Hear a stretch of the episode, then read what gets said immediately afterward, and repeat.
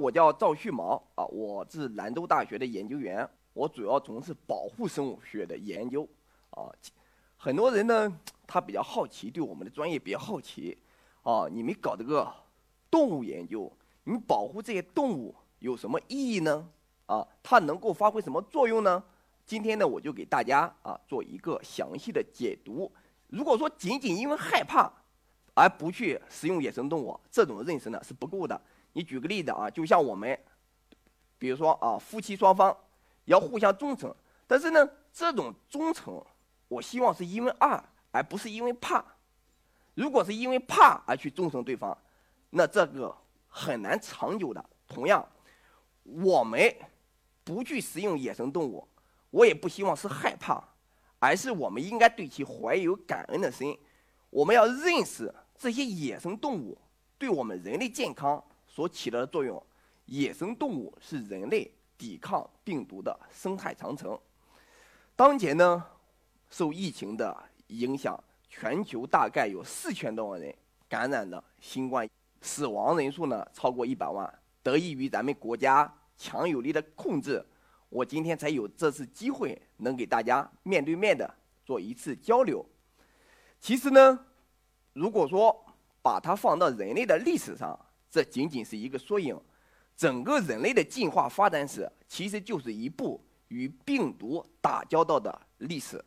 近百年来呢，第一次世界大战期间曾经爆发的流感，人类历史上最大的一次流感，当时感染人数是十亿，当时全球大概有二十亿人口，一半的人数已经感染了，造成的死亡呢，据现在估计呢是两千到五千万，也就是说这么大的伤亡，就直接的造成让第一次世界大战直接打停。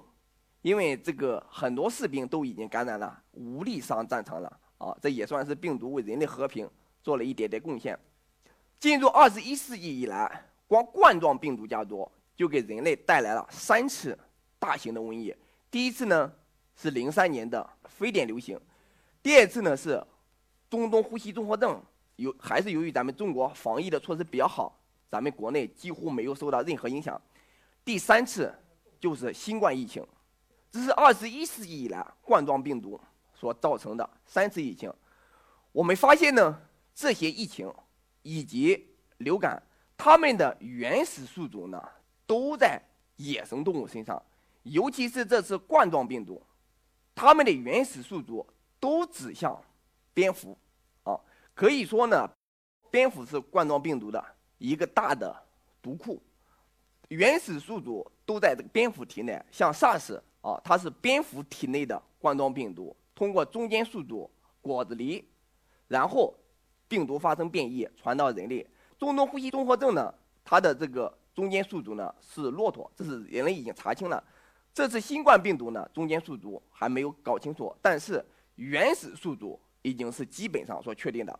据科学所估计呢，现在蝙蝠体内已经发现的大概有二十八个病毒家族，其中有上千个。能够感染人和生畜的病毒，这是已知的病毒，还有更多未知的。蝙蝠呢，可谓是自然界当中的一个大毒库，它的体内可谓是病毒的潘多拉魔盒。很多人会好奇，为什么蝙蝠身上它携带这么多病毒，它自己没有事情，而我们人类身上感染了这么一种，我们人类就受不了了呢？这里边的奥妙呢，就在于蝙蝠体内的。这些病毒呢，它和蝙蝠长期的形成一个适应过程。病毒呢，它是一个寄生生活啊。其实病毒的最高利益，它不想杀人放火，它呢也想着和平相处。而蝙蝠体内呢，它的免疫系统的反应要比人类要低了很多。它给这个冠状病毒的和平相处创造了机会和条件。当这个冠状病毒跑到人类身上，经过变异之后，在人类身上传播呢？因为人体内之前没有接触过这种病毒，免疫系统呢就会产生一个过激的反应，过激的反应呢就会产生炎症的风暴啊，进而呢会造成给人类带来重大的伤亡。而蝙蝠体质呢有很多抑制免疫反应的信号通路所以呢蝙蝠体内它可以和平相处。其实呢我们所谓的病毒就是啊五只蜜糖、比兹、砒霜。疫情带来之后呢，让人类感觉很多反思。我们要不吃野味，为什么不吃野味呢？野生动物体内它携带的病毒啊，你比如说蝙蝠，它体内携带这么多病毒，它不能直接传给人类，它要经过一些变异。人类把这些野生动物给带到人类的社会，然后再吃到人的体内，就加速了它的一个变异。病毒它们是一种寄生生活啊，人家有自己原始的宿主。你如果让病毒无家可归，那么病毒就会让你家破人亡，因为它失去了原有的宿主，为了生存，它不得已，它被迫去寻找新的宿主。这就是我们为什么不要吃野味。还有的人呢，他很好奇啊，我们的原始人类啊，我们的祖先们，他们依旧过着鱼类的生活，茹毛饮血的生活，他们就不吃野味吗？他们当然。也是吃野味的，他们当然也会感生病毒。这里边呢有一个很重要的差别，就在于我们原始人，他感染病毒之后，他没有现在的防疫，让病毒可以随便的扩张，它造成的伤亡是非常非常惨重的。如果说我们允许病毒在人类当中随意传播，它也不可能把人类全部杀光。对于病毒来说，它的最高利益。是提高传染性，降低致死率。杀性太大的病毒不符合它的利益，会被自然选择淘汰。问题是呢，我们现在的文明社会不愿意承受这么大的伤亡，尤其是咱们中国把人民的健康放在第一位的，我们不会允许这么大的伤亡，所以我们要格外的要重视啊，要防疫。原始的人类呢？他们给我们留下了很多的宝库、遗传的资源，比如说这些驯化的动物。同样是动物，为什么我们家养的动物要安全很多，而野生的动物它有那么多潜在的危险呢？一个奥妙就在于，这些野生动物经过人类啊长达万年的驯化之后，它已经发生了一些基因突变，一些啊和疾病相关的基因已经丢失了。再加上呢，人类在饲养这些动物的情况下，他会用一些抗生素，也就是说把风险降低到基本上是可控的范围之内。所以呢，驯化的动物要比野生动物安全很多。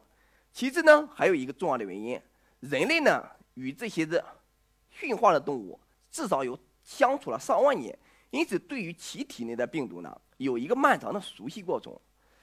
最关键的一点呢，这些驯化的动物。它可以实现大规模的繁殖、工厂化养殖，对其使用不会对其造成灭绝，我不会把它吃绝。比如说啊，我们喜欢吃猪肉，从来没听说过啊，把哪个养猪场给给吃到破产的。你只能是让它涨价，但是你对野生动物就不一样了。我举一个例子，在坦桑尼亚的国家公园上生活的犀牛和大象，由于盗猎严重。犀牛和大象呢，它的种群锐减，种群锐减之后呢，造成了一个可怕的局面，就是当地牧民所饲养的家畜纷纷感染了很多疾病。这里边的逻辑呢，就在于大象和犀牛呢，它喜欢践踏一些灌丛，而灌丛是当地蛇蝇一个生活的温床。当大象和犀牛减少之后，这个蛇蝇它的生存创造了很多机会。它就会传播更多的人畜共患病啊，会给这家畜带来灾难。这是呢，在美国 PNAS 上发表的一篇经典的文章，他就讲呢，生物多样性增加，它有利于降低疾病的传播。这个呢，它是符合生态学上一个经典的假说，叫稀释效应。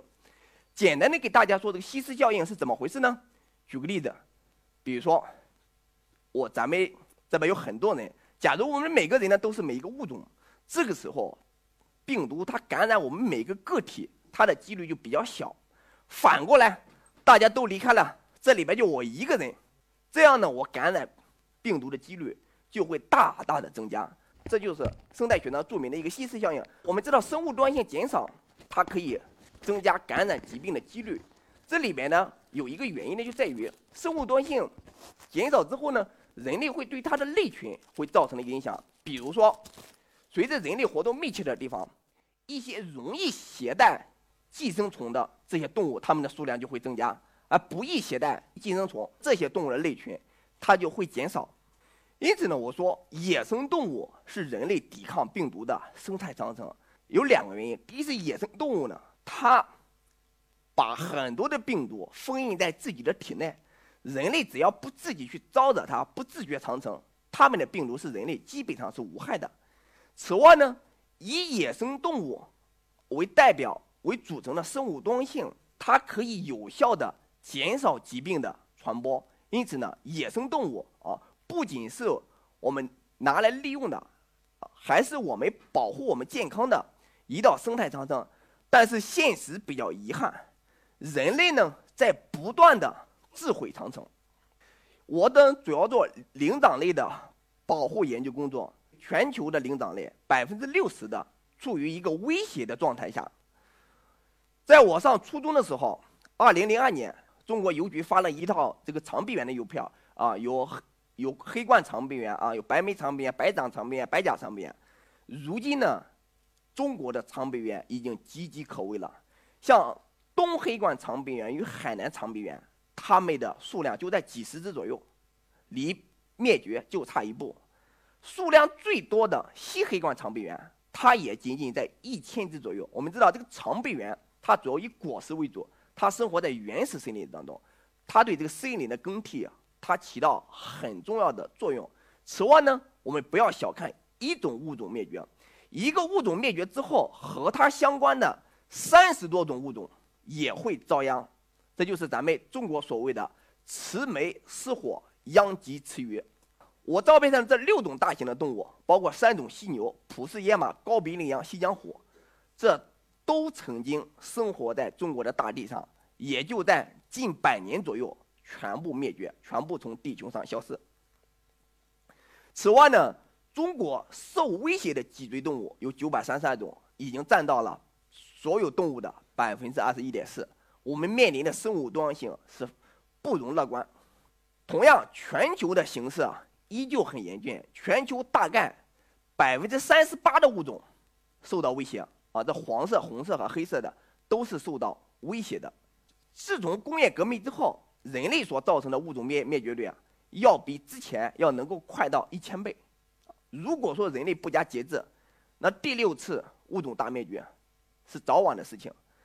假如地球上的物种都灭绝，就剩人类自己，人类也无法独自存活。著名的生态学家威尔逊先生曾经说过一句很经典的话，大概的意思是：人类需要蚂蚁，但蚂蚁不需要人类。这句话什么意思呢？蚂蚁是地球上最重要的分解者，它对地球上的物质循环和能量循环它起到重要的作用，这也是人类社会生存所必须的。但是反过来，以蚂蚁为代表的野生动物，早在人类出现之前，人家就在地球上好好的生活。即便是人类从地球上消失，人家依旧可以好好的存活。蚂蚁的生存不需要人类。但人类的生存离不开蚂蚁。我们看自然界的病毒啊，其实不可计数，何止几百万，不可计数。但是呢，我们有没有想过，仅仅是这一种新冠病毒出来之后，就把世界给搅得鸡犬不宁，下至平民，上至美国总统，在病毒面前一视平等，一视平等，大家没有意外。人类纵然能够上天入地无所不能，为什么面对小小的病毒就无能为力？大家有没有思考过的问题？其实这何尝不是大自然的一种惩罚？其实呢，他在告诉人类，人类还远远没有达到可以为所欲为的能力，人类依旧受到自然选择的制约，人类依旧没法完全抵抗病毒。假如说人类可以抵抗病毒，人类可以完全对付病毒，人类可以肆无忌惮，那么地球上其他的物种很难获得生存空间。这就是大自然的制约和平衡。人类是自然之子，人类从古到今一直到现在，依旧不是自然的主宰。人类自以为是主宰，那其实何尝不是一种自以为是。不仅有病毒，人类破坏自然、破坏这个规则之后，造成的，比如说啊，山体滑坡啦、泥石流啦、水土流失啦、荒漠化等等，这都是大自然对我们的反馈，也可以说是大自然对我们的一种惩罚。在生态文明的今天，人类更需要清醒地认识自己，清醒地认识与地球上其他物种的关系。地球上存在的植物、动物、微生物，包括我们人类，其实我们是构成一个地球命运共同体，大家彼此依存，谁也离不开谁。只有我们人类找准自己在生态系统中的角色，找准自己的定位，保护野生动物，维护生态系统的多样性和生态系统的稳定性，这才是人类最后的救赎。好，谢谢大家。如果说仅仅因为害怕而不去食用野生动物，这种认识呢是不够的。我们要认识这些野生动物对我们人类健康所起到的作用。野生动物是人类抵抗病毒的生态长城。有两个原因：第一是野生动物呢，它把很多的病毒封印在自己的体内。人类只要不自己去招惹它，不自觉长城，它们的病毒是人类基本上是无害的。此外呢，以野生动物为代表为组成的生物多样性，它可以有效的减少疾病的传播。自然界的病毒啊，其实不可计数，何止几百万？但是呢，我们有没有想过，仅仅是这一种新冠病毒出来之后，就把世界给搅得？鸡犬不宁，下至平民，上至美国总统，在病毒面前一视平等。五支蜜糖，比之砒霜。你如果让病毒无家可归，那么病毒就会让你家破人亡。自从工业革命之后，人类所造成的物种灭灭绝率啊，要比之前要能够快到一千倍。如果说人类不加节制，那第六次物种大灭绝是早晚的事情。假如地球上的物种都灭绝，就剩人类自己，人类也无法独自存活。人类是自然之子，人类从古到今一直到现在，依旧不是自然的主宰。人类自以为是主宰，那其实何尝不是一种自以为是？